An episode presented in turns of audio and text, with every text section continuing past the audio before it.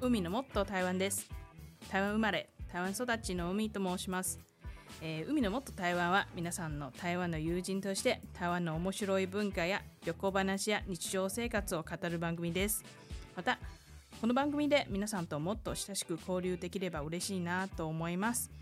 一応面白いかどうかは私個人で勝手に判断しますので面白くなくても適当に聞き流してください。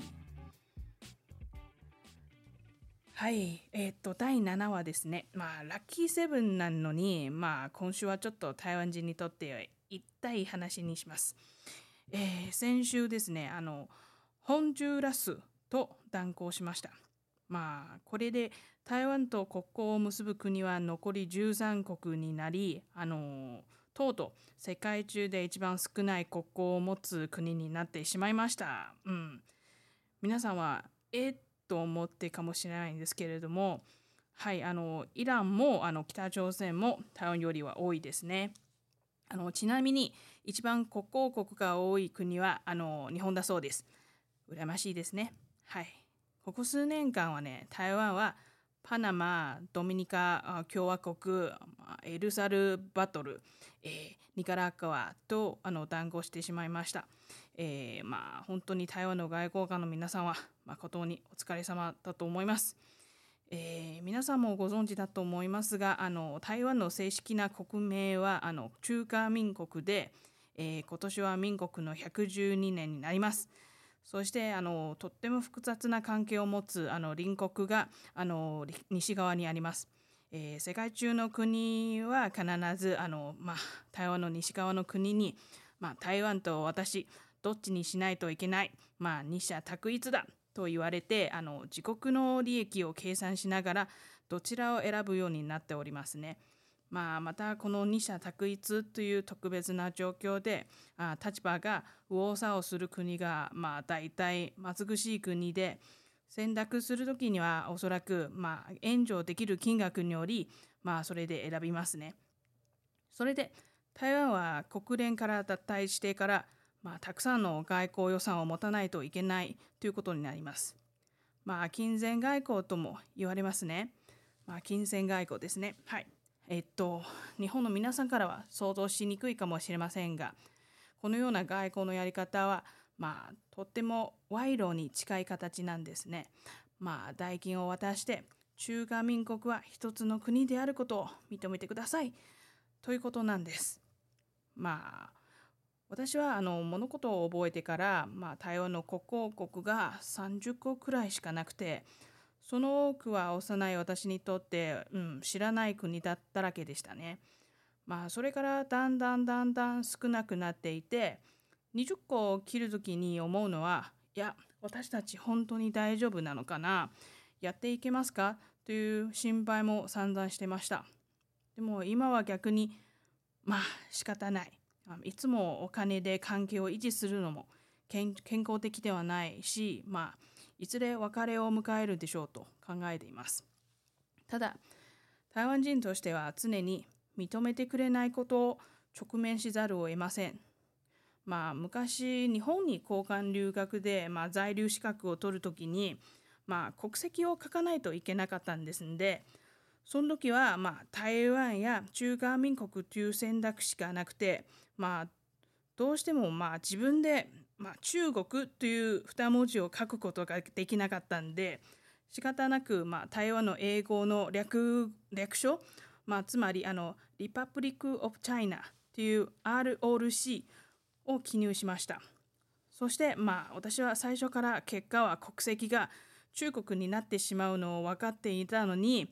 在留カードをもらうときに、やはり国籍のところに中国と書かれて、まあその時はね、本当にとんでもなくショックを受けて、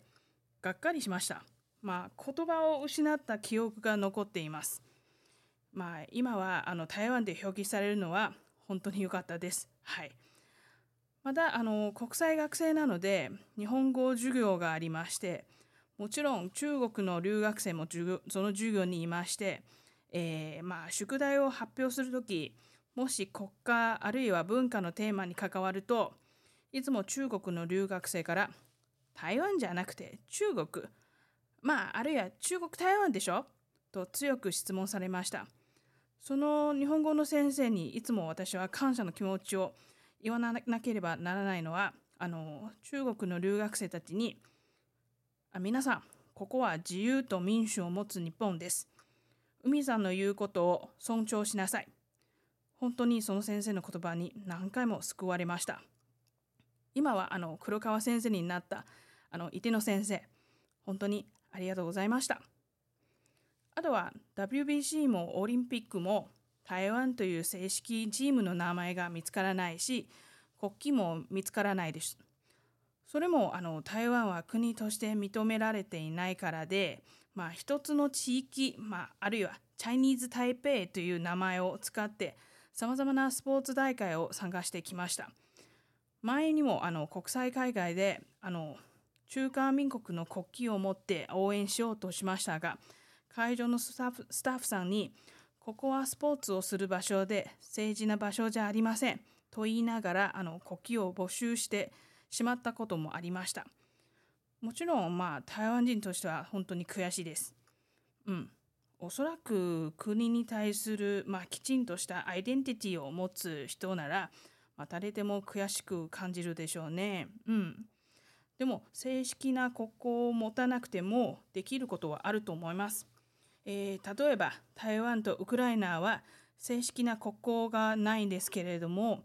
自由と民主という価値観を共有してありますんで、まあ、医療部品やあのお金を援助することはできます。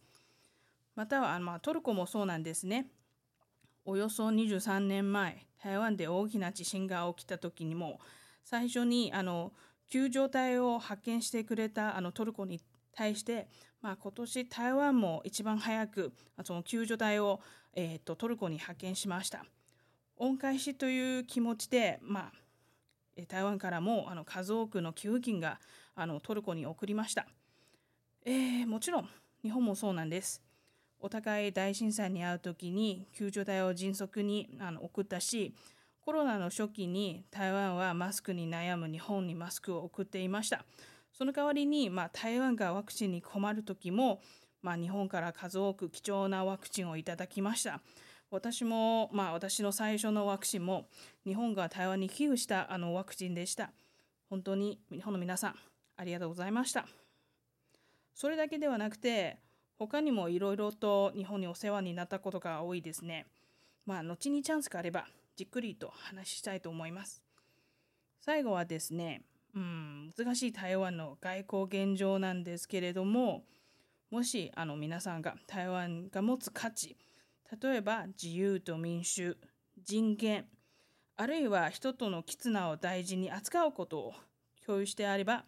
その価値観を惜しみなく応援してください。私も自分なりにこうして考え方を発信し続けますので、よかったらこれからも聞いてください。それでは、